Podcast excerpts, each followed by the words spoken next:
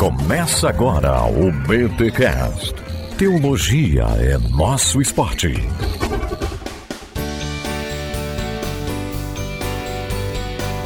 Muito bem, muito bem, muito bem. Começa mais um BTcast de número 471. Eu sou o Cícero de Monte Sião e sou aluno da Escola Bibotalk de Teologia. Eu sou o Rodrigo Bibo e tamo together. Aqui é o Alex e unidade é isso aí, a gente tem que discordar. Boa. E, gente, é 11 anos ouvindo o Alex. Legal, né?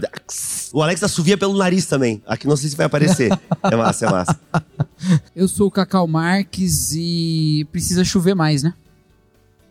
Ah, é unidade. Eu achei que era umidade. Desculpa, Nossa, unidade. Cacau! Não, não, não, não, gente.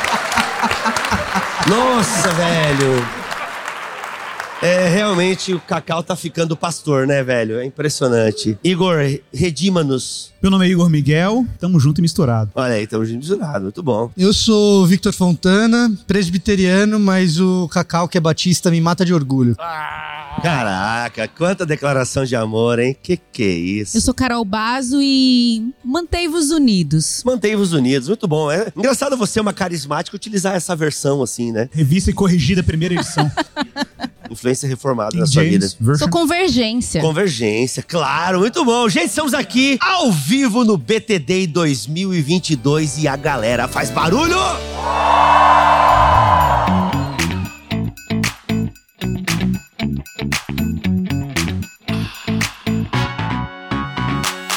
Recados paroquiais deste BTcast gravado ao vivo lá no BTD em Alphaville. Ah, que saudade daquele dia, hein? Foi sensacional o nosso encontro, este BTD. Olha, gente, quem não foi, na moral, ah, perdeu, perdeu. Foram palestras incríveis, um coffee break sensacional. Que momento de comunhão. Olha, gente, teve gente que reclamou. Fizemos uma pesquisa aqui. Olha, teve gente que reclamou, mas fazer o quê? Faz parte. Não dá pra agradar todo mundo, né? Não dá pra agradar todo mundo. É, mas olha, quem reclamou é que realmente tem um padrão excepcional. Teve uma pessoa que disse que sentiu falta que não pôde sentar pra tomar um café com a gente. Ô, pessoal, não dá. Não sei que evento que vocês vão, que você consegue sentar, tomar um café com os palestrantes quando tem mais de é, tinha 300 pessoas no evento. Não dá, não dá, não tem como, né? Aí alguém sugeriu, faz uma área VIP. Não, aí também não, né? Fazer área VIP também não. Mas assim, é, não dá, não dá pra gente sentar e tomar um café com todo mundo e tal, e ter tempo pra bater papo. Não, mal e mal deu pra gente bater foto. E eu também tenho que dar um tempo, né? Tem que deixar os palestrantes descansarem um pouco, irem lá pra trás, poder dar uma respirada. Enfim, né? Não dá pra atender todo mundo e tal. Enfim, teve gente que reclamou da livraria, que só tinha livro da Thomas Nelson. Pois é, gente, é que ela patrocinou o evento, né? Aí tinha que ser os livros dela, né? Faz parte. Não sei se você já organizou um evento e tal, com patrocínio. É meio assim que funciona. Ai, meu Deus do céu. Mas enfim, gente, graças a Deus a maioria gostou, porque foi realmente um evento sensacional, sensacional. Galera, é o seguinte, por falar em BTD, sim, já temos duas datas de BTDs que vão acontecer ano que vem, por enquanto em São Paulo, tá bom? Afinal, é lá que as pessoas estão pagando as contas. Eu já vou explicar isso e você vai entender. Olha só, no dia 15 de abril, no dia 15 de abril de 2023, ó, dia 15 de abril, um sábado, nós vamos ter um BTD lá na ICC, na Igreja Cristã Conselheira, tá bom? Zona Leste de São Paulo, Zona Norte, não lembro agora. Enfim, não tem inscrição aberta ainda. Só tô te dizendo que já programa aí você que é de São Paulo, que vai ter lá cabe eu acho que umas 200 pessoas na igreja só, tá bom? Então a ICC está bancando este BTD e teremos lá eu, Cacau Marx e Israel Mazakorati com o tema Espiritualidade para uma sociedade cansada. Vai ser sensacional esse BTD que a igreja ICC está patrocinando e está levando lá para sua igreja esse encontro. Em breve nós vamos abrir as inscrições para você garantir o seu lugar neste BTD em abril, tá bom? Dia 15 de abril de 2023. E olha só, o BTD oficial também já tem uma data. Já tem uma data, sim, vai acontecer em São Paulo também, uma igreja bem bacana, 700 lugares, é estacionamento, vai ter transmissão online, já estamos conversando com os pastores, vai ser muito legal e vai ser em São Paulo capital, como muita gente pediu. Tá, hoje a gente tem que fazer em São Paulo capital e tal. Bem, uma coisa eu descobri também, galera, mesmo que eu faça em São Paulo capital, tem gente que vai reclamar, pô, mas eu moro na zona sul e tá acontecendo na zona norte, e eu mostro no... Sempre é difícil agradar, né? Mas a gente tenta. E São Paulo, né, gente, meio que é o hub do Brasil, então é é mais barato comprar avião para São Paulo capital, tá bom? E é legal que a gente vai fazer numa igreja bem bacana. E olha só a data, hein? Olha só a data. Dia 16 de setembro de 2023, o BTD Oficial. Obviamente que não tem tema, obviamente que ainda não dá pra fazer inscrição, mas eu tô colocando aqui para você que tá pensando em casar ano que vem e ama o BT Cash e gosta da gente, não casa no dia 16 de setembro de 2023, porque vai ter o BTD oficial do Bibotalk. Vamos lá, se você quer levar um BTD para sua igreja, como é que funciona, tá? Eu vou dar aqui só umas linhas gerais, depois você manda um e-mail para contato@bibotalk.com que a gente conversa com mais detalhes. Mas é o seguinte, você pode levar o BTD para sua igreja, OK? Você pode levar o BTD para sua igreja, desde que você pague as contas. Bibo, quais contas são essas? Passagem aérea, beleza, para os palestrantes, hospedagem em hotel para os palestrantes, comida, OK? Comida, uma boa comida para os palestrantes, uma boa oferta para os palestrantes. Esses são os principais gastos que você tem ao promover o BTD na sua igreja, tá? E o quinto gasto importantíssimo, você tem que ter um coffee break legalzinho pra galera, tá bom? Você tem que garantir um, um café no intervalo que a gente tem na programação, que começa às 14 horas e vai até aproximadamente às 19, 20 horas. Então vamos lá, você tem que dar oferta pros palestrantes, pagar a passagem aérea deles, o hotel, a alimentação e também dar um coffee break para as pessoas que vão participar do evento, beleza? E claro, você pode cobrar uma entrada para te ajudar nesses custos. Às vezes fecha a conta, às vezes não fecha, então você já tem que estar preparado para isso aí, beleza? Se você quer levar o BTD para sua igreja em 2023, entre em contato bibotalk.com. Manda um e-mail para nós, mas lembrando, se você é só um jovem ou uma pessoa que congrega e tal, não é a pessoa que toma a decisão, já conversa primeiro com quem decide, com quem manda, com quem paga. Porque às vezes você manda e-mail, você ocupa o nosso tempo, a gente fica trocando ideia, aí você, ah, beleza, eu vou falar lá com a pessoa. Não, não, não. Já resolve isso primeiro e já vem com a gente aí com datas, com possibilidades, que aí o que que eu faço, tá? Eu monto o time, a gente pensa o tema, a gente faz as artes e a gente leva aí o BTD e a gente anuncia aqui nos nossos canais. Por exemplo, já tem um amigo meu do Nordeste que já tá pensando em fazer o BTD lá em Recife. Show de bola, a gente já começou a conversar, só vamos ver questão de calendário, tá bom? Então, se você quer o BTD na sua cidade, entre em contato com a gente. O e-mail, contato, arroba bibotalk.com. Deus abençoe todos vocês, simbora ouvir. Ah, olha só, você vai ouvir esse podcast, foi gravado ao vivo, e depois que terminar o podcast, ainda tem um plus, tá bom? Tem um plus de meia hora, que é eu, o Heinck e o Vitor Fontana, que foi um bate-papo que a gente teve também lá no BTD 2022.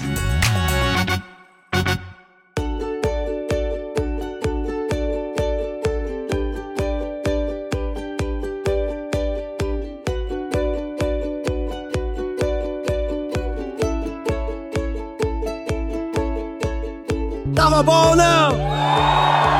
Sim ou não? Em 2023 a galera tem que vir ou não?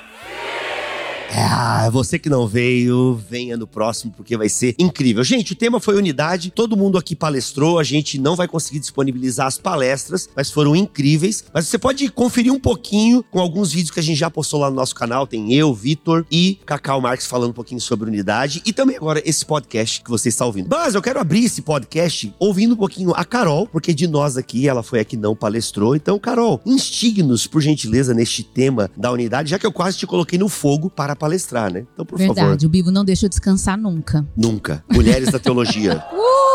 Tá vindo outras aí, hein? Gente, eu até explicar. O Bibo sempre me chama pra palestrar. É eu que tenho preguiça, não é? A Carol tava com medo dos palcos, ela perdeu esse medo no BTD em É, 2018. o, o Bibo só me bota no fogo. É isso, é, mano, é nascida no fogo, mano. É quase uma Targaryen. Quase, exatamente, nascida no fogo. Então, sobre unidade, eu queria só começar compartilhando um capítulo de um livro que eu escrevi, que é Unidade Perfeita, né, Bibo? O nome do livro, né? Você também escreveu, né, Igor? Coisa boa. Nesse capítulo eu falei um pouco sobre unidade na história da igreja. E começando ali em Atos, a gente vê, eu gosto demais de Atos. O livro de Atos, a gente vê ali a descida do Espírito Santo, o famoso Pentecostes em Atos 2. Eu gosto muito como, como o Justo Gonzalez coloca a- esse evento ali em Atos, como que o Espírito Santo traduziu para todas as línguas as grandezas de Deus, né? Ele fala o seguinte: talvez a gente poderia pensar assim: ah, hebraico é a língua de Deus. Tem gente que pensa. O Igor já foi, né? Não, não é não? Né não? é a língua santa. Então, o milagre do Espírito Santo vai ser todo mundo falar hebraico em entender hebraico, mas não. Deus permitiu que ali naquele evento do início, assim, da história da igreja, é, cada um falasse as línguas de todas as nações. Então, Justo Gonzalez coloca ali o início da igreja como um corpo com diversidade, então um aspecto de unidade muito forte, mas ao mesmo tempo o Espírito Santo era o tradutor. Então, o elemento da pessoa do Espírito Santo como aquele que é responsável pela unidade no meio das diferenças, né? Tem uma parte também na Didaquê que eu gosto muito, né? A Didaquê, o, das obras mais antigas. Abraço, Paulo On. Paulo On, um abraço. Tem um curso só sobre a Didaquê. Que fala sobre, na hora da ceia, quando eles iam ceiar, tinha uma oração que era assim. Assim como o trigo estava espalhado pela, por todas as plantações e foi reunido, colhido e amassado e se tornou esse pão, que a tua igreja que está espalhada pelos quatro cantos sejam reunidas. Seja reunida em, é, junto a ti. Era uma oração que eles faziam para a ceia. E isso me faz lembrar essa consciência que os primeiros cristãos tinham de que nós somos igreja não só em Jerusalém, não só naquela região, mas nós somos uma igreja universal, a igreja católica, né? No sentido de católica. Então, igreja não é só eu aqui nessa denominação, nessa minha denominação, na minha cidadezinha, no meu clã. Existe uma igreja Sim. universal. Cara, mas aí tu abre um leque legal, porque a gente falando do Espírito Santo, né? É, é- ele é esse vínculo. É, é muito louco a gente pensar essa conexão que a gente pode ter. E todos nós aqui viajamos, e talvez você tenha experimentado aqui nesse BTD esse vínculo. Encontrou irmãos que você talvez viu uma outra vez, um outro momento, ou você viu aqui agora. Como vocês têm algo em comum, além do gosto pelo Bibotalk, né? Mas a questão da fé. E eu acho que o Espírito Santo, realmente por isso que ele tem que descer sobre toda a carne. Porque ele vai ser esse ponto de contato, ele vai ser esse elo entre eu, a, a minha crença, né, a minha ortodoxia, por assim dizer, e o meu outro irmão no outro canto, que consequentemente vai ler a escritura em algum momento diferente de mim, a partir do seu lugar vivencial, enfim. E por isso que a gente precisa clavar mesmo pelo Espírito Santo, porque é ele que vai trazer essa ecumene, né, uma palavra que muita gente não gosta de utilizar, mas eu acho que a gente não deveria ter medo dessa palavra ecumene, né, esse vínculo, essa unidade, né, não uma macroecumene, mas Casa comum. Hã? Oicos. É, casa, é casa comum. Oico, é, oicomene, isso mesmo, uma casa comum. A gente não tinha que ter esse medo dessa palavra, sabe? Independente dos usos que fazem dela ao longo da história, a gente faz o uso que expressa essa ideia de que nós temos o Espírito Santo. Não tem a piada da quinta série, tipo a, a abertura do Cacau, né? Quinta série. Não, é, é que foi A maravilhoso. gente, a gente estuda humor, sabe? Elabora todo. Mentira. É. Não, é, daí não tem aquela piada, a quinta série que está em mim, saúde a quinta série que está em você, né?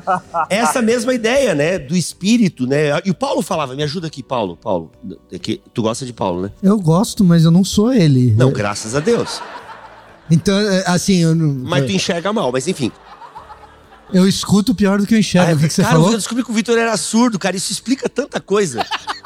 Aí, mas ô, sobre Paulo. Paulo não fala também essa ideia de em espírito? Uma conexão meio mística, assim. Paulo não fala, ah, o meu espírito. Não tem uma parada meio assim em Paulo? Quando a gente fala em conexão mística em Paulo, a gente tem que lembrar que o sentido da palavra mística que a gente está usando aqui não é místico no sentido de esotérico, mas ahm, é um tipo de união que nós experimentamos todos estando em Cristo. Esse estar em Cristo é central para a teologia paulina. Eu gosto de uma elaboração recente na teologia paulina que é perceber que no centro da teologia paulina a gente tem uma coisa que é parecida ao ecumene, que é a coinonia. Boa.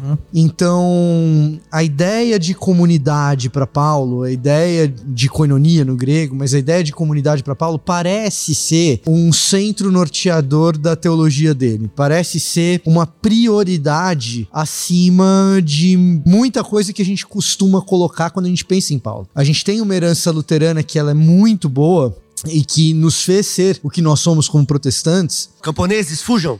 Essa não é a parte boa, mas de pensar que é, na justificação de Paulo como esse elemento central da teologia paulina, e sem dúvida não dá pra falar de Paulo sem falar em justificação, o risco que a gente corre é transformar Paulo num soteriólogo, coisa que ele nunca planejou ser. Soteriólogo, um doutrinador da salvação, coisa que ele nunca almejou ser. Paulo ele estava cuidando de igrejas feridas, como o Cacau estava dizendo aqui, igrejas feridas e que ferem, e cuidando dessas igrejas ele produziu a teologia dele. E produz a teologia dele desafiando o tempo todo essas igrejas na sua diversidade, na sua pluralidade, na sua composição heterogênea, principalmente étnica, de se manter uma igreja em comunhão a partir de uma experiência e de um milagre chamado união mística, de um milagre que é essa coinonia, desse milagre milagre que é estar no futuro estando no presente, desse milagre que é ser habitante da Nova Jerusalém sem que ela tenha chegado, desse milagre que é a gente ser irmão sem a gente ter nascido da mesma mãe, né? Então, esse lance povoa a teologia paulina de uma maneira que você pensa, pô, onde está a justificação pela fé em Colossenses é um pouco difícil de achar, mas a coinonia você acha, acha fácil. Onde que tá a justificação pela fé em Filemon? É, também é um treco que você até pode tentar imaginar algo ali, mas a coinonia você acha fácil. A justificação pela fé é super presente na Epístola aos Romanos e em Gálatas também, mas a coinonia lá você acha de modo absolutamente central. Inclusive, a gente pega textos-chave da pregação da justificação pela fé e tira todo o caráter de comunhão dele. Romanos 3 é um negócio impressionante. Como a gente transformou ele em método de evangelismo pessoal, quando o problema que Paulo estava tentando dizer ali era: gente, não se orgulhem diante do outro. Todos pecaram e carecem da glória de Deus, não é só um testemunho sobre a minha posição pessoal diante da salvação, necessitar da salvação. É ele concluindo uma ideia que ele está falando. O judeu também pecou. O gentil também pecou. O gentil imoral também pecou. Por isso, ninguém se orgulhe diante do outro. Ele está querendo resolver um problema de coinonia e a gente tira e fala assim: quatro leis espirituais, bota aqui, peraí, vamos lá. Soteriólogo Paulo tá levando. Tudo isso é verdade. É verdade sobre a salvação. É verdade a nossa condição de pecadora. Mas ela nos testemunha algo sobre a nossa relação pessoal. Então, até os textos que são profundamente da justificação, a gente empobrece para falar só de justificação. Se defende? Na verdade, eu não vou me defender, porque é o seguinte. Não, mas mas eu, vou não sei se aumentar- Lutero cometia esse Não, erro. eu vou acho que aumentar não. o problema, eu vou trazer mais problema. Só Não, isso. assim, rapidinho, é só porque eu acho que esse é um erro muito mais do evangelicalismo do que do protestantismo, entendeu? É muito mais da nossa tendência conversionista do que da ideia da justificação. E eu sou um evangélico proud, orgulhoso. Em defesa de Lutero, eu digo só uma coisa.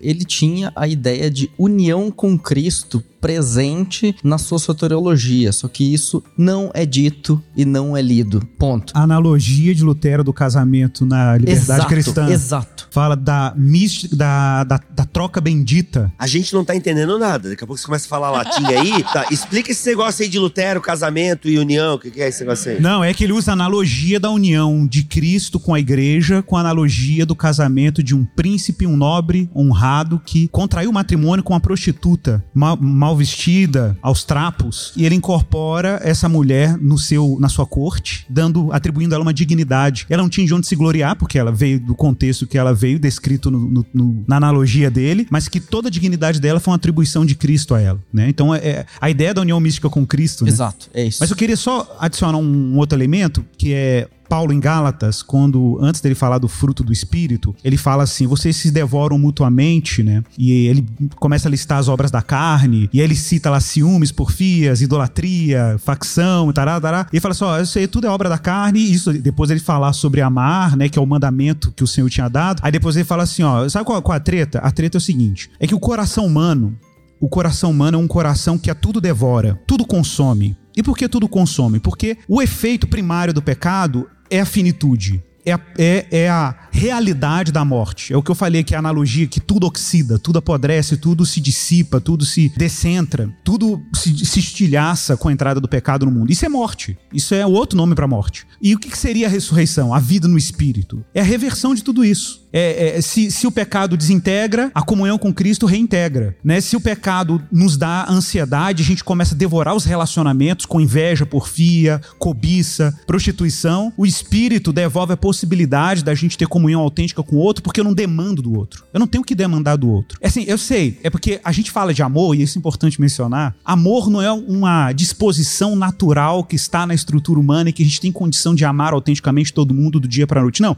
O que a gente quer é devorar uns aos outros. Isso é, isso é a condição humana. Então a ordem de Jesus não é uma ordem baseada num princípio ativo que está naturalmente na condição humana. É, amar o próximo como a ti mesmo, né? Eu já vi muita gente falando isso. Ah, ama você primeiro para depois amar o outro. Não, amar a si mesmo é um defeito de fábrica. Já vem default. A gente tem senso de autopreservação, né? Amar o outro é um movimento que só é possível a partir de uma vida radicada naquilo que Cristo eficazmente realizou a nosso favor. E claro, como me aproprio disso? Me aproprio disso pela fé, sob o poder do Espírito, que produz em mim, por isso Paulo falando, "Eis no Espírito jamais satisfareis as concupiscências da carne, é o Espírito que habilita o meu coração a fazer o impossível. O impossível que Martin Luther King fez, o impossível que os mártires mártires cristãos fizeram na antiguidade. O impossível de amar não é um pobre abstrato ou vulnerável abstrato que os nossos livros didáticos recortam, né, e coloca lá, e vamos amar o pobre. Esse pobre é, não, o pobre é o menino melequento que a gente vai lá pra periferia, o, o pobre é o meu irmão intolerante dentro da igreja, de esquerda e de direita, e que a gente tem que amar porque Cristo mandou amar, e a gente faz isso não é porque tem alguma expectativa de receber um benefício em troca, mas porque o meu coração está apaziguado, né? O meu coração está em paz. Foi o sermão de hoje, a mensagem de hoje. O coração está em paz, está em shalom. Por que, que eu tenho que ter expectativa de encontrar algum tipo de retorno? Isso é, é só Cristo quem faz. Essa impossibilidade é só Cristo quem faz. Muito bom.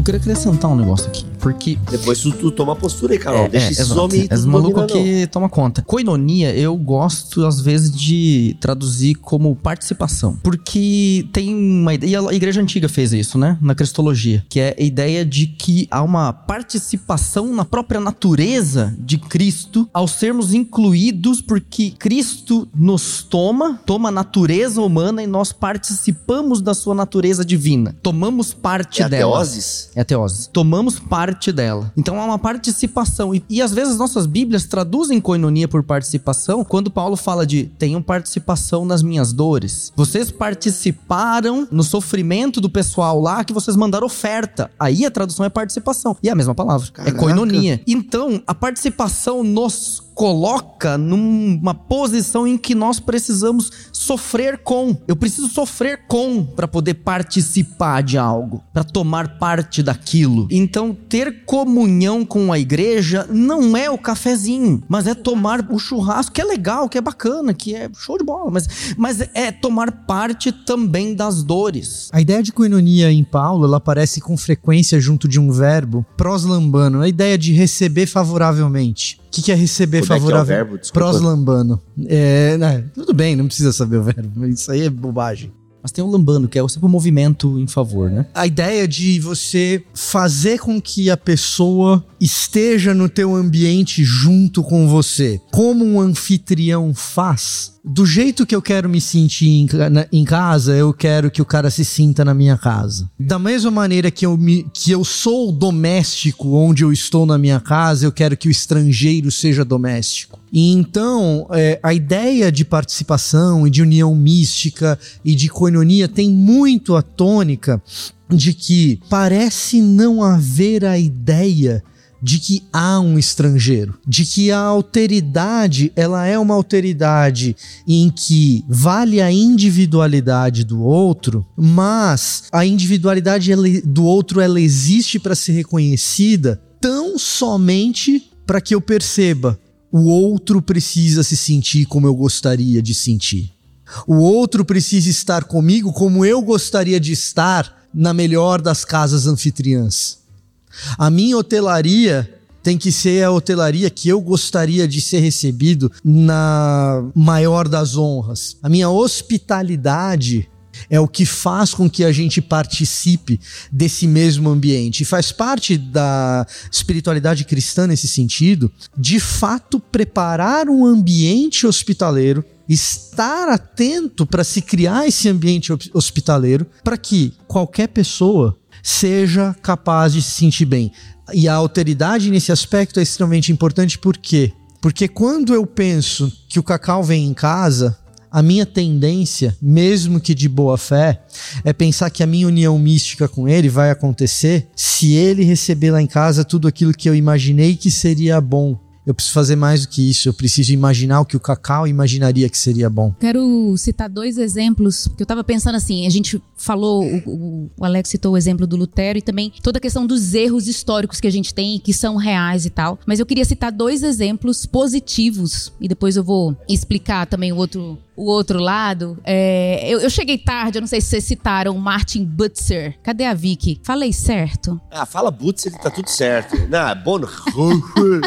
Martin Butzer. Ó, depende. Tem, É TZ original, né? Ou. Z, Butzer. Butzer. Butzer. Eu falo assim, igual o negócio do Google. Eu falo Martin, você? Martin. Butzer. Isso. Alexander. Stahlhöfer. Stahlhofer. Google, né? Google, voz do Google, Google. Google, Google, muito bom. Vire na rua Alexander Stahlhofer. Eu botei no Google e ele falou igual a Vicky falou lá. Só que eu não quis acreditar que era daquele jeito. Eu falei, "Ah, acho que esse Google tá errado, acho que não é. Mas voltando, o Martin Butzer, ele era. Ele foi um exemplo de alguém que tinha um encargo por unidade no meio das confusões da reforma. Porque por mais que a reforma a gente olha de longe, parece tudo uniforme, mas não era. Os teólogos pensavam muito diferente naquela época, né? Ele que foi o responsável por fazer o encontro de Lutero e Zwinglio, por se preocupar em fazer confissões do- de fé do tipo assim, imagina, a coisa explodiu, reforma, tá tudo errado na igreja católica. E agora, mas qual é o certo? E a gente pensa igual. Então ele se preocupou em, em preparar credos, tem até o livro dele fazer propaganda aqui, honrar Thomas Nelson, né? Sobre o cuidado das almas, é isso? Prefácio do Alexander Prefácio. Stornrefa. Olha aí. Teologia pastoral. Teologia pastoral é o nome. Muito legal aquele livro. Então, pra mim foi uma surpresa muito boa ver é, no meio da reforma que às vezes a gente só olha o aspecto das grandes divisões, novas denominações, linhas teológicas surgindo, alguém que tinha um peso por isso, uma preocupação pela unidade. Eu acho que ele é um vislumbre, né, de alguém no meio teológico preocupado com isso. Agora, um outro exemplo que eu quero citar, que aí já, já explico por que, que eu falei isso, tem a ver com o movimento carismático. Porque, é, deixa eu fazer uma pergunta aqui. Quantos aqui são carismáticos, pentecostais, continuistas? Shea. Shu. Mas a gente desconhece é, muito da, da, da história do próprio movimento carismático, né? O pentecostalismo foi responsável por muita divisão. Muita. Era- que- quem nunca passou por essa história? Foi batizado no Espírito Santo, fala em línguas, a, a igreja não aceita, sai, começa uma nova igreja, dividiu, briga com o pastor. Isso é a história do Brasil, isso é segunda-feira no Brasil, né? Exato. É, então, é, essa herança do pentecostalismo, a questão do batismo no Espírito Santo, como se entendia o dom de línguas, a evidência, enfim, gerou muita divisão teológica. Mas houve um movimento em 1977 chamado Conferência de Unidade de Kansas City, que foi o maior evento de unidade que já teve na história. E é muito interessante porque, vamos dizer assim, a coroa do movimento carismático foi esse evento, que eles falaram sobre unidade e a- o enfoque era a pessoa do Espírito Santo. Como que o Espírito Santo. E pra mim foi uma espécie de correção na história, porque no pentecostalismo parece que a questão do da pneumatologia estava dividindo. E agora no movimento carismático a gente vê uma diálogos acontecendo. Então assim, de verdade, gente, sinceramente aqui, essa galera tem muito a nos ensinar sobre diálogo. Essa galera conversou com um católico. Sim, a, a ideia do movimento carismático ou dos pentecostais, ou seja, das pequenas comunidades, vamos podemos colocar assim, que não têm vínculos institucionais, não são uma luterana, uma presbiteriana, uma metodista wesleyana e tal. É, é muito legal porque você vê isso. É, essas comunidades conversam muito entre si e, de fato, às vezes você é, tem doutrinas bem diferentes uma da outra, mas eles têm mesa de forma muito fácil. né? Então você vê no nesses movimentos de pequenas igrejas, de movimentos carismáticos e tal, ou das comunidades, a mesa acontece muito mais fácil. E às vezes eu não sei, aqui eu tô dizendo que não sei, queria que vocês me ajudassem. No sentido de que, até por não ter uma sistematização tão forte, a coisa fica um pouco mais fluida. Então eu não sei se às vezes essa nossa busca por sistematização, não, eu, tô só problematizando. Essa busca por sistematização, ela às vezes não atrapalha porque acaba engessando e que foi o que aconteceu na história, né? Movimentos, daí tem a, a- a- como é que é? A escolástica e depois vem o movimento que preserva, mas abre mais, dialoga mais, enfim. E esses movimentos muitas vezes não estão preocupados com credos, com sistematizações, e isso facilita mais a mesa e facilita mais o diálogo. Né? Então, às vezes, a- a- essa ausência de uma formulação doutrinária mais engessada facilita na fluidez do diálogo. Não sei, tem essa percepção. Vou dar um pitaco a partir de um teólogo católico, tá? O José Comblan, falecido. Ele fala que em períodos onde a maioria é, cristã, onde há uma maioria, maioria cristã, por exemplo, período pós-reforma, tem uma maioria é, de reformados de diversas confissões, mas no seu território tem aquela maioria. E aí ele, ele, ele diz que é como. Ele usa só como exemplo, né? É, é como um culto sinagogal. A gente precisa agora se preocupar com o ensino para dentro. É, e a gente só se preocupa com o nosso ensino para dentro. E a gente não pensa mais com o campo missionário. A partir do momento em que há um, um que esse modelo implode, ele está pensando aqui na teologia católica, que ela implode lá na- no, no Brasil na década de 60 e 70, é, há necessidade de uma abertura E claro que ele via na teologia da libertação essa abertura. Ah, não via no movimento carismático? Não, ele via na teologia da libertação. Olha. Por quê? Por causa das comunidades pequenas. Da- das reuniões pequenas. Então, eu só, só tô pegando ele de exemplo pro fenômeno que ele percebe, que é similar, sim, ao fenômeno de igrejas carismáticas. Por quê? Porque a base tá na comunhão local, não está na estrutura hierárquica, na grande construção teológica, é, nas, é, na sistematização, como se disse, mas está na comunidade local, nas pequenas comunhões onde a vida acontece. Deixa eu botar uma perspectiva oposta. não, não, eu acho que assim, o nosso, o nosso desejo de poder. Quem que falou de poder aqui? Foi você, né? É. I got the Ele- power! É, exatamente. Ele é tão, tão enraizado que ele, ele contamina isso tudo. Por um lado, ele promove estruturas teológicas e doutrinárias que são excludentes e até opressoras. Por outro lado, quando elas faltam, abre-se às vezes espaço para o personalismo opressor. Essas duas coisas acontecem. Inclusive, às vezes acontece na mesma igreja, porque o personalismo distorce uma base que lhe poria limites, né? Então, então, assim, a doutrina poderia funcionar de uma maneira menos é, é, exclusivista e, e opressora quando ela bota limites, por exemplo, no poder da liderança, para que o, o líder não seja um opressor. Por outro lado, a partir dela estabelece critérios de exclusão que às vezes sobrevivem até as lideranças. A liderança morre e os critérios de exclusão continuam. Então essas coisas, esse, tudo isso pra mim é fruto de uma relação de lidar mal com o poder. E pra mim o antídoto pra isso é o que a Carol colocou do diálogo. Só que o diálogo, pessoal, assim, quem tem disposição pro diálogo não começa falando, começa perguntando, começa ouvindo. Quem começa falando é quem tem disposição pro discurso. Quem tem disposição pro diálogo começa ouvindo o outro. Entendeu? O problema é que a gente quer ter o discurso. A gente quer ter com a visão contrária uma postura apologética e não uma postura dialógica. Aí a gente quer colocar em cima do outro, entendeu? E isso é muito problemático, sabe? E, e isso, o que, que acontece? Por quê? Porque muitas das nossas doutrinas, inclusive ortodoxas, surgiram de conflito. Então, na verdade, até surgiram para pacificar conflitos. Porque o conflito é muito, não, vamos botar aqui um credo mais ou menos que a gente acredita. A, a própria sistematização, para pegar uma coisa mais recente e tal, né? A sistematização que o C.S. Lewis faz do cristianismo, ele fala que é uma proposta de diálogo. Eu estou mostrando um rol comum aqui para depois cada um escolher um quarto. Então, pode ser uma ferramenta para o diálogo, a doutrina, saber o que, o que se crê como, e colocar na mesa. Mas a gente precisa conversar. E para ouvir o outro, eu preciso de honestidade, gente. A gente é muito desonesto. Eu vou começar por mim, tá? Eu adoro, adoro bater em espantalho. Ah, É uma maravilha. Que aí você tô diante deles, todo mundo crente, eu crente, aí eu pego assim, levanto o espantalho, sei lá, de uma tradição da ortodoxia oriental e desço a marreta neles e acabo com eles e tal. Mas não são eles, é o espantalho, né? É desonestidade. A gente tem essa desonestidade. E aí vocês olham pra mim e falam: finalmente alguém pra nos defender da ortodoxia oriental. Não, mas era um espantalho, você não precisava ter medo. com pessoa a gente senta e conversa, né? Então ouvir e, e aí Com perfis. então, é.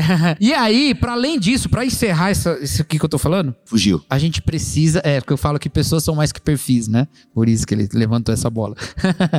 Mas a, a gente precisa ouvir vozes diferentes. A gente bate nessa tecla de que unidade não é uniformidade, unidade precisa de diversidade, a gente precisa ouvir vozes diferentes o tempo todo. E são diferentes em tantos níveis. E aí, já que o Isaac Sixur não tá aqui pra botar uma polêmica, eu vou botar uma polêmica. Não adianta, gente, a gente esperar a diversidade dos teólogos e não esperar a diversidade das teologias. Porque se é pra vamos ouvir mais mulheres, vamos ouvir mais negros, só pra falar as mesmas coisas que a gente sempre disse, isso é totenismo, isso aí, mas isso aí não é diálogo. A diversidade dos teólogos deve levar a conflitos internos e diversidade de teologia.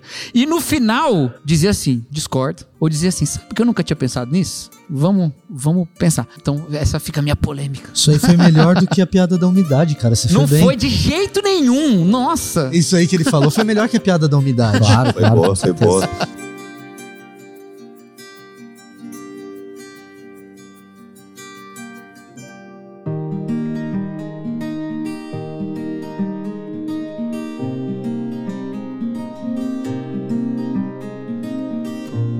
O tempo passa, né? Caramba, a gente fala pra caramba. Deixa a irmã da igreja falar. É, irmã da igreja. Eu tava achando que a gente tava conversando só há quatro minutos. Não, cara, é, é fluidez aqui, por isso que é gostoso, né? Queria só Vai contar aqui. mais uma história do que eu tô agora propagandista do movimento carismático. Mas é Boa, boa. que o Alex falou, só puxando um pouquinho, acho que essa questão da unidade, a gente tem que pensar ela em termos macro, mas puxando pra realidade do dia a dia, pro micro, é tão importante, né? Porque eu fico pensando assim, quero ter a unidade do corpo de Cristo, mas começa, por exemplo, no meu casamento, né? A- Nós todos aqui somos casados, a gente sabe como é difícil unidade no casamento. Ser uma só carne de verdade, né? Não ser dois isolados morando numa casa e, sabe, tendo uma sociedade juntos. Ser um mesmo. É como o Igor falou, é o milagre do- da operação do Espírito Santo na nossa vida. E na igreja a mesma coisa. Então, na história do movimento carismático, que é um movimento que aconteceu em igrejas históricas, eu acho lindas as histórias. De pastores presbiterianos, batistas, enfim, igrejas históricas, luteranos que tiveram experiência com enchimento do Espírito Santo, um transbordar diferente, não sabiam o que estavam vivendo e foram até pastores assembleanos para perguntar o que está acontecendo comigo. A maioria das histórias do movimento carismático são assim. E a gente vê um vislumbre de unidade. Poxa, um cara de uma igreja histórica foi numa Assembleia de Deus para tentar entender o que estava acontecendo, que ele experimentou em casa orando.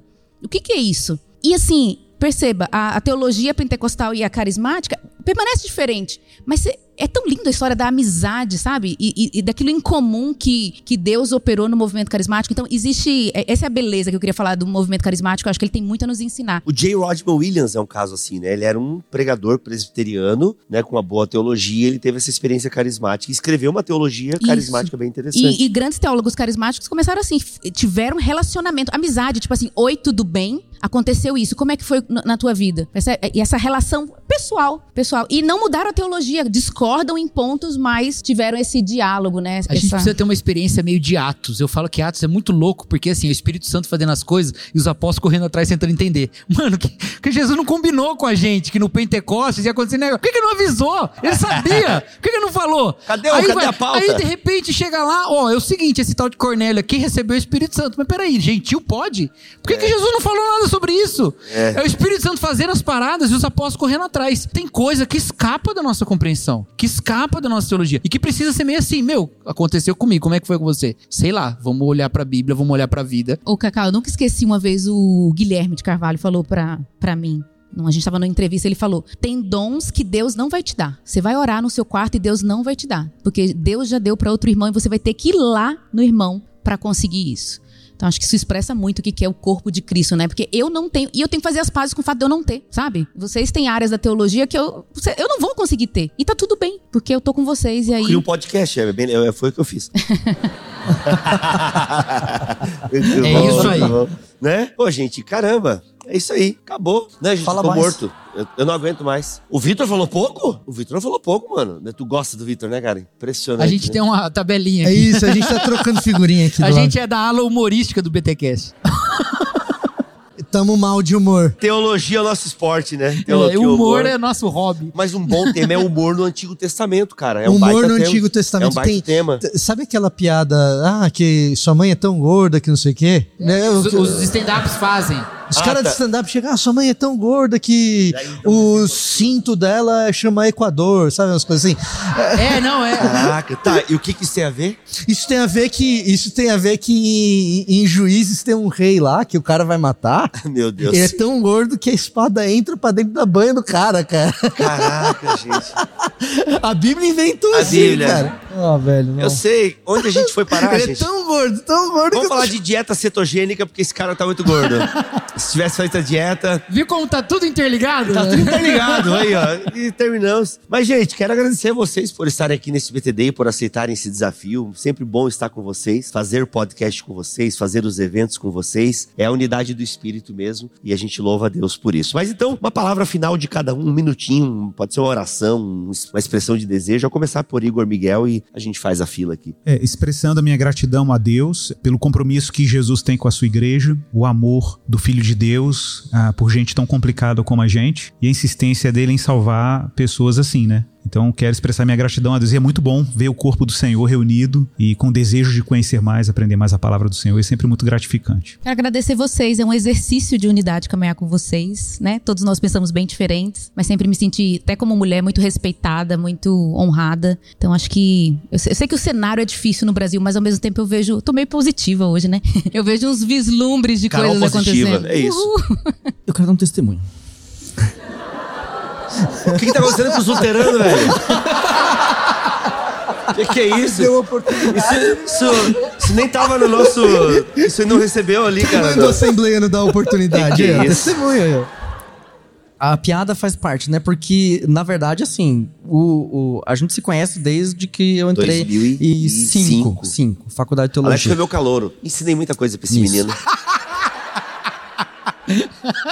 Eu, um luterano de uma comunidade super comum, tradicional da igreja luterana, chego na faculdade de teologia tem um grupo de oração de carismáticos. Lá eu conheço o Bleia. É, Eu era o Bleia, Bibo, cara. Era Bleia.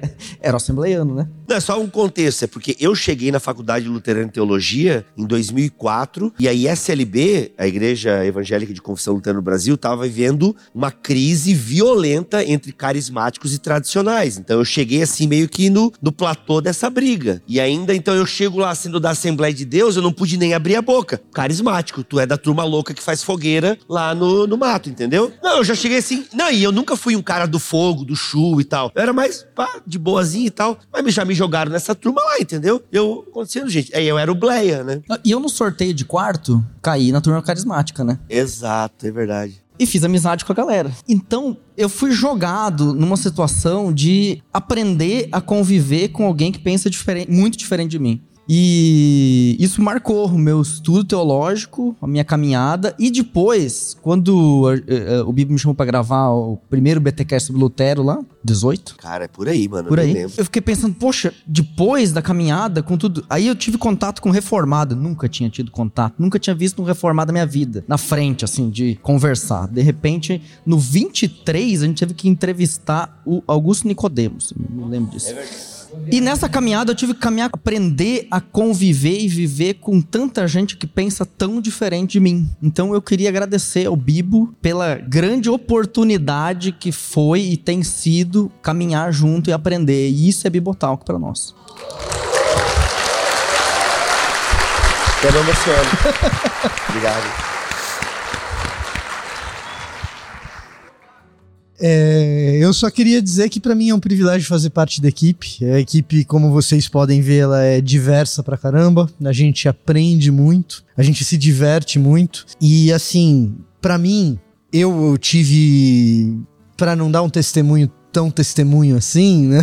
Mas assim, eu tive uma- um período solitário e difícil em que eu tava em outro país, minha esposa teve que vir pra cá pra cuidar da minha sogra. Ali naquele outro país eu também tava de quarentena por causa da Covid. E a minha família, em grande medida, foi o Bibotal. A distância, virtualmente. Tem outras pessoas que não são do Bibotal, que até estão aqui hoje, que fazem parte dessa caminhada e dessa família virtual que a gente construiu. É, mas o fato é que o Bibotal que fez parte disso ah, no momento que foi um momento muito complicado pra mim. Foi de ficar longe da minha esposa, de não saber se a minha sogra iria sobreviver, de não saber o que ia acontecer no dia seguinte, de não poder ir na minha igreja local porque tava tudo fechado. E o que eu tinha era, cara, WhatsApp e Telegram. E E tu morava num, num apartamento pequeno ainda, né, Vitor? Que era uma parada mais. olha, se fosse grande aquele apartamento, acho que seria pior. É. Porque você tá sozinho ali, né, cara? Então, acho que se fosse grande seria pior. O fato dele ser pequenininho ainda Ajudou, então. ajudava um pouco. Mas o fato é que eu- ali eu tive o apoio do que é a igreja invisível do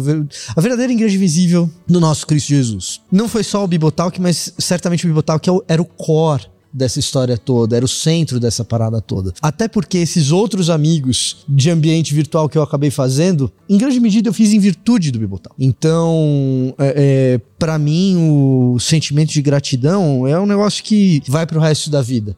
Porque, de fato, Teve um dia que eu realmente senti a solidão bater. É, desci pro estacionamento, entrei no carro porque eu tinha que comprar alguma coisa no mercado e naquele período só podia ir no mercado, na cidade onde eu tava, não podia. Mercado, farmácia e hospital. desci pra ir no mercado, a hora que eu entro no carro sozinho foi é a hora que eu choro, eu choro igual um bebê. Caraca, Ah, tipo ruptura, né? ruptura, é é a hora que você saca o tamanho do peso do que tá acontecendo ali, né? E a hora que passa, eu passo com a convicção de que eu tenho uma família, que eu não tô fisicamente ali pra dar um abraço, mas a gente que sabe o que eu tô passando, a gente que me ama, a gente que tá orando por mim, e é uma família de verdade. E o Bibotal que tá meio que no centro dessa parada toda.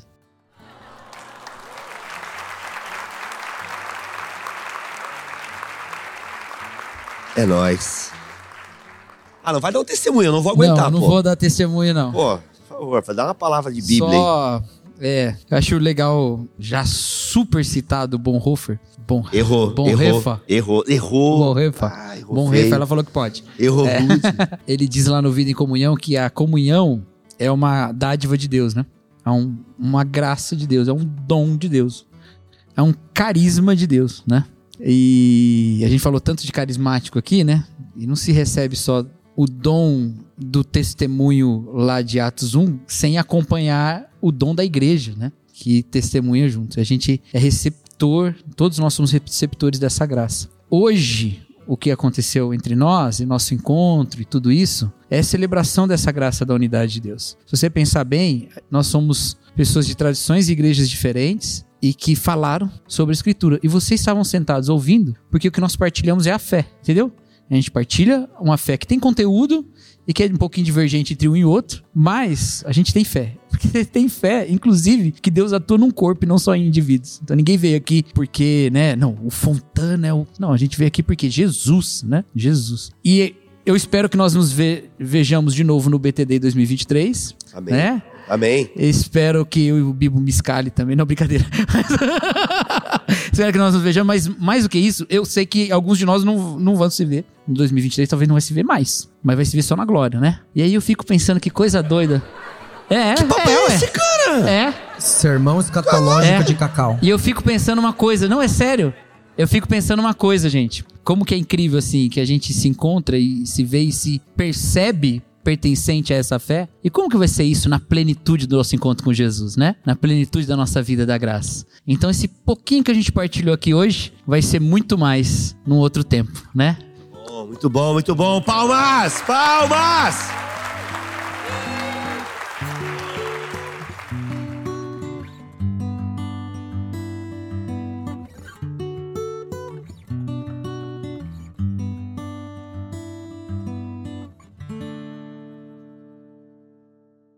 Olha, e você acabou de ouvir esse papo que a gente gravou ao vivo lá no BTD em 2022. Agora você vai ouvir um mini papo que eu tive com o André Heinck e com o Vitor Fontana no período da manhã. Ou seja, a gente gravou isso antes da gravação deste podcast que você acabou de ouvir. Ou seja, tivemos as palestras de André e Vitor e aí eu chamei os dois para um bate-papo lá junto com a galera e foi sensacional. E você confere ele agora.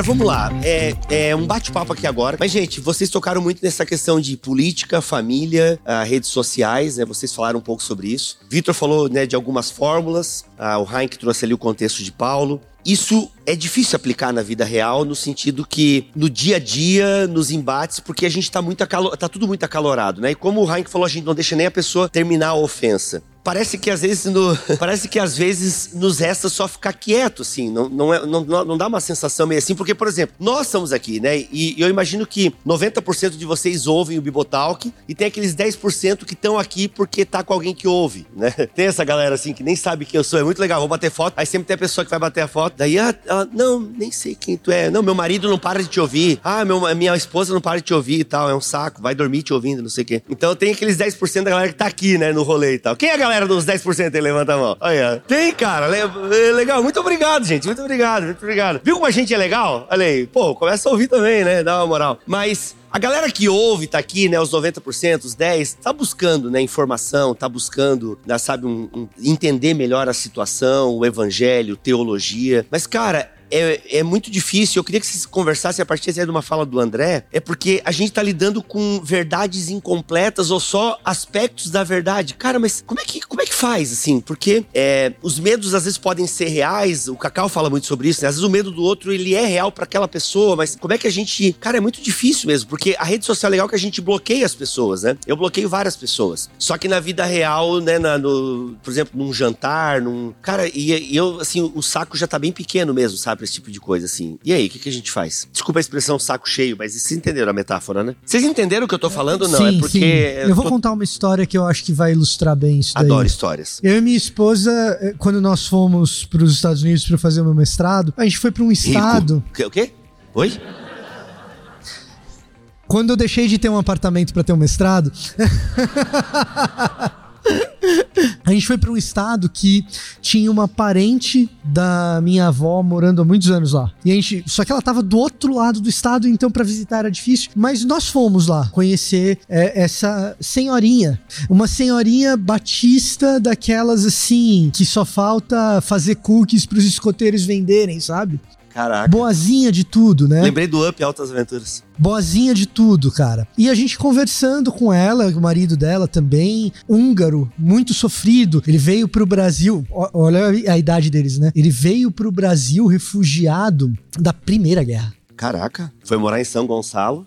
Qua- quase isso, quase isso. São Gonçalo da Grande São Paulo foi morar no ABC, Ó. né, tipo Mauá, Diadema, alguma coisa do gênero. Foi trabalhar na Ford, que era uma coisa bastante comum e tal. Foi trabalhar na Ford, o cara era bom, foi ser operário da Ford, chefe de operários na Ford, no Michigan. Foram pros Estados Unidos e ficaram lá. E fomos jantar com eles, com o Stefano e a Irine, Que é prima da tua avó? Perdi que eu apareci. prima da minha avó. Prima da tua avó. Prima da minha avó, Caraca. exatamente. Fomos lá jantar com eles e tal. Num dado momento do- da conversa, essa senhorinha que é o que eu disse. Tão boazinha que só falta, ou talvez faça mesmo, cookies assados para os escoteiros venderem, né? Essa senhorinha, ela lança a seguinte frase: Hum. ela lança a seguinte frase. E aí não se escandalizem, gente, mas a- é, é- é- é escândalo mesmo. É, cara, em Detroit tinha um problema, porque bom eram os tempos que os negros sabiam os lugares deles, uniformizados nas portas dos hotéis. Ela soltou essa? Soltou essa na mesa. E aí, assim, e essa é a grande pergunta: o que que você faz? E a, e a resposta é sempre contextual. É sempre contextual. Porque depende de quem tá falando, de onde tá falando, como tá falando, de que jeito que falou e por que falou. Eu fiz a pergunta que provocou essa história, porque um casal super conservador, velhinho, é, na Flórida, e eu, eu perguntei, tá, mas qual que é o problema do Obama? Por que, que vocês odeiam tanto ele? Eu, eu, eu fiz a pergunta. Então eu provoquei a situação. A minha curiosidade provocou o contexto para que ah, essa frase saísse. Não deixa de ser uma frase horrorosa, não deixa de ser pecado, tá? Ah, e aí, cara, eu- o que eu falo é o seguinte: essa frase não fez a Irine deixar de ser a velhinha que assa cookies pros escoteiros venderem. Tá entendendo o que eu tô querendo dizer? Essa frase fez com que a Irine revelasse que o ser humano é caído, inclusive a velhinha que faz cookies pros escoteiros. Como que eu, na minha situação de queda, dependente de redenção de Jesus Cristo, lido com outro ser humano na sua queda, dependente de redenção de Jesus Cristo? Esse deveria ser o ponto de partida para todos nós no começo dessas discussões. Como que eu, com as minhas falhas, com as minhas limitações, com a minha limitadíssima visão de mundo, o André estava falando em Coríntios, em 1 Coríntios, é ali também ah, em Corinto que Paulo diz que a gente conhece em parte, por mediação como que olhando para um espelho, o espelho refletindo aquilo que é real. Então, como que eu, em todas as minhas falhas morais, naquilo que eu sei que é certo e eu não faço, naquilo que eu já me decidi que não é para fazer e continuo fazendo, como que eu, dessa perspectiva, lido com essa pessoa? E a resposta é: por mais que aquela frase nos indigne, por mais que aquele jeito de ser nos seja repulsivo, eh, por mais que uma ideia seja asquerosa, e aí, nesse caso, além de asquerosa, também perigosa, por mais que exista tudo isso, a resposta de Cristo é lidar com essas coisas todas com amor e com carinho. Às vezes o silêncio fala muito. Às vezes não é o silêncio, é contextual. Às vezes uma pergunta fala mais do que uma afirmação. Eu, eu tenho um amigo do meu pai, chama Márcio, frequentou bastante tempo aqui em Alfa, às vezes vem. Eu, eu não sei em que igreja que o Márcio tá hoje em dia, pra ser honesto. Né? A pandemia faz isso com a gente às vezes, né? Mas é, o Márcio é um baiano. Eu, eu vivi em Salvador um, um tempo razoável. E no jeito dele, soteropolitano de ser, quando acontecem essas coisas, ele faz um negócio que eu tento colocar em prática, mas às vezes eu esqueço. Ele começa dizendo, mas você não acha? Com toda a simpatia do mundo e com carinho. O cara tem. Sabe o cara que tem carinho na voz? O cara que tem carinho na voz? Mas você. E o cara começa com uma pergunta. Às vezes uma pergunta vale mais do que uma afirmação. Às vezes silêncio vale mais do que falar pra pessoa que ela precisa ouvir. Tá, eu vou te interromper, Vitor. Porque Já, assim. Eu já terminei. É, mas agora eu queria saber a história do Márcio. Sacanagem. Assim, ó, é, né, eu entendi então a tática da- do silêncio, a tática da pergunta. Posso dar meu pitaco? Dá, dá o teu pitaco, eu tô pensando aqui Acho na que tática. antes da tua resposta vem o trabalhar da tua reação. Eu acho que é um existe um exercício de alteridade fundamental para você conversar com outros e entender outros. É, ontem a gente tava falando do seriado Hunters. Cuidado com o spoiler, eu não assisti ainda. É, caçadores de nazistas e tal. E sabe o que me incomoda no seriado? Que eu gostei, curti. Afinal, tu vê matando nazista é a coisa mais gostosa do mundo, né? Mas. ah, Ele mas é assim- alemão, tem lugar de fala. eu sou alemão, eu posso falar, tá?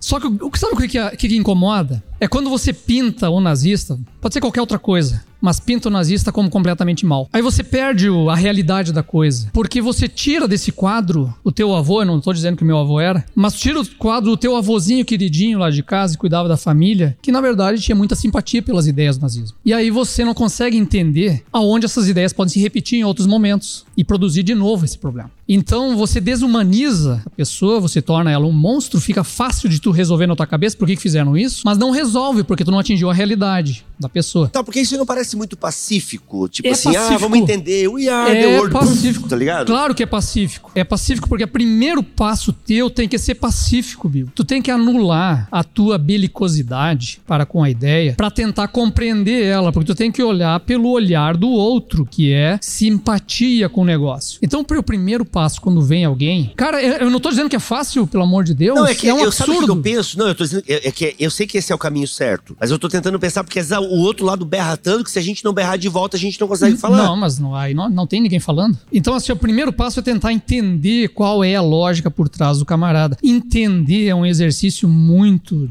difícil, porque tu tem que se colocar nos pés da pessoa e dentro da lógica dele e dizer, cara, isso faz sentido. Ele não tá nisso porque ele é louco. Ele não tá nisso porque ele é completamente mal, ele tá por alguma coisa. Quais são os ideais por trás disso? A partir disso, você constrói, então, tentar entender quem é essa pessoa, o que ela tá fazendo, e você vai até conseguir ter a expressão, talvez, de de fato amar a pessoa pela realidade que ela é. Mas a partir dessa realidade dela que você vai conversar e vai fazer o que o, né, o Vitor estava dizendo. Devolver uma pergunta para o quê? Tentar trazer ele para a reflexão dos, das variáveis da coisa. Que são muito complexas. O Bibo falou um negócio que é interessante. Às vezes o outro lado berra tanto que qualquer outra voz eh, se desaparece diante dos gritos. E aí a gente tem que lembrar uma parada. O berro, o grito, o escândalo, o espernear, ele é duas coisas. Em primeiro lugar, ela é uma agressão. Ela não é física na maior parte dos casos, mas ela é uma agressão. Quando a pessoa fala alto é uma coisa, quando ela grita com você é outra. E ela é uma agressão que, na maior parte dos casos, ela vem à existência a partir da insegurança de quem agride. Por que, que o cara precisa gritar? Por que, que o cara precisa berrar? Porque ele não tem argumento suficiente. Porque ele não tá tão sólido naquilo que ele disse. Porque algo em você o incomodou ao ponto da pessoa se sentir insegura num nível que ela precisa impor a si mesma sobre você por meio da elevação da voz. Isso é o gritar, isso é o berrar numa conversa. É uma agressão. Diante da agressão, tanto Paulo quanto Jesus nos ensinam uma coisa: da outra face. Ama o teu inimigo. Seja o pateta. Nova mentalidade.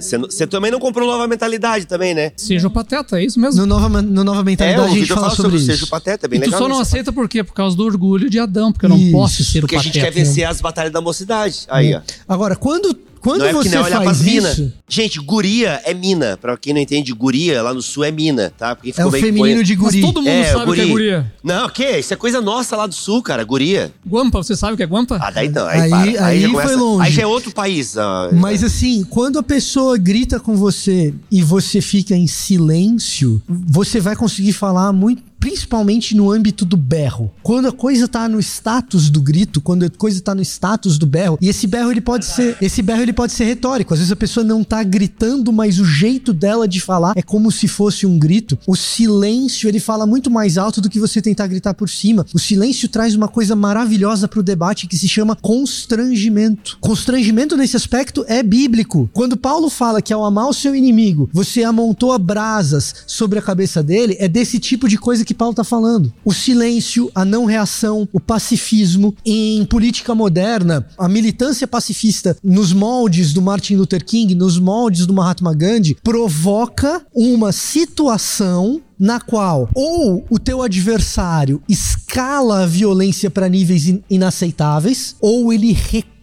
para um ambiente de negociação mais palatável. No caso do Martin Luther King, foi escalado para o inegociável, foi escalado para o maior dos constrangimentos. A história do Martin Luther King é uma vergonha tão grande é, para a cultura norte-americana que teve que ser recontada, que teve que ser subvertida, que ela não pode mais ser contada como ela realmente foi, porque é uma vergonha que o cara, por falar o que fala, leve uma bala no país da democracia e da liberdade, que foi o que aconteceu com ele. É uma vergonha que o cara, por falar o que fala e por resistir pacificamente, coloquem o FBI e a CIA em cima do cara, como foi feito. Então o que que acontece? A resistência cristã pacífica, ela não é um ato tão bobalhão assim. Ela é um ato que provoca uma profunda mudança situacional no ambiente de debate, porque gera, e aí eu vou recorrer de novo a esse mesmo termo que eu tô usando como um termo técnico, gera mal-estar. Essa situação de constrangimento em que você espera uma reação porque houve uma agressão e o outro lado resoluto, com a convicção de que se está absolutamente certo, que a moralidade repousa ao seu lado, se mantém austeramente em silêncio. Só tem duas alternativas quando isso acontece. Ou você recua, lei de direitos civis, vamos acabar com Jim Crow. Tô, e aqui eu tô falando especificamente é, Martin Luther King na década de 60 e 70, não só ele, mas uma série de outros caras. Ou você vai para um ambiente que tá bom, a gente precisa negociar aqui, ou você escala para um nível ainda mais inaceitável, que, que também aconteceu com Martin Luther King. Qual que é a boa notícia do evangelho para quando a realidade ainda mais inaceitável acontece? Tá aí, mártir do evangelho verdadeiro pregador. Tá aí, é para isso que a gente foi chamado. Ovelha enviada ao matadouro. Quando a Bíblia fala de carrego as marcas de Cristo, ele está falando quais são as marcas de Cristo? As marcas vicárias. Apenas a vítima pode ser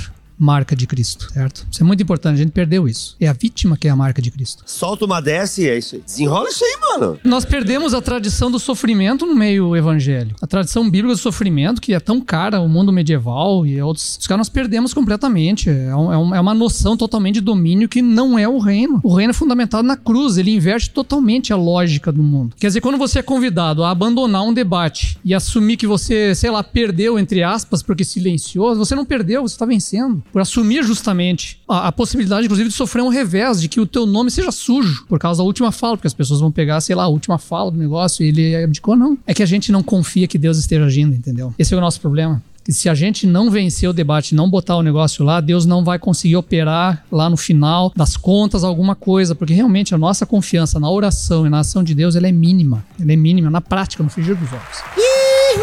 Muito bom, foi mais um BTcast. E é isso, gente. Bibotalk é isso. Passe adiante. Semana que vem tem mais, se Deus quiser assim permitir. Fiquem todos na paz do Senhor Jesus.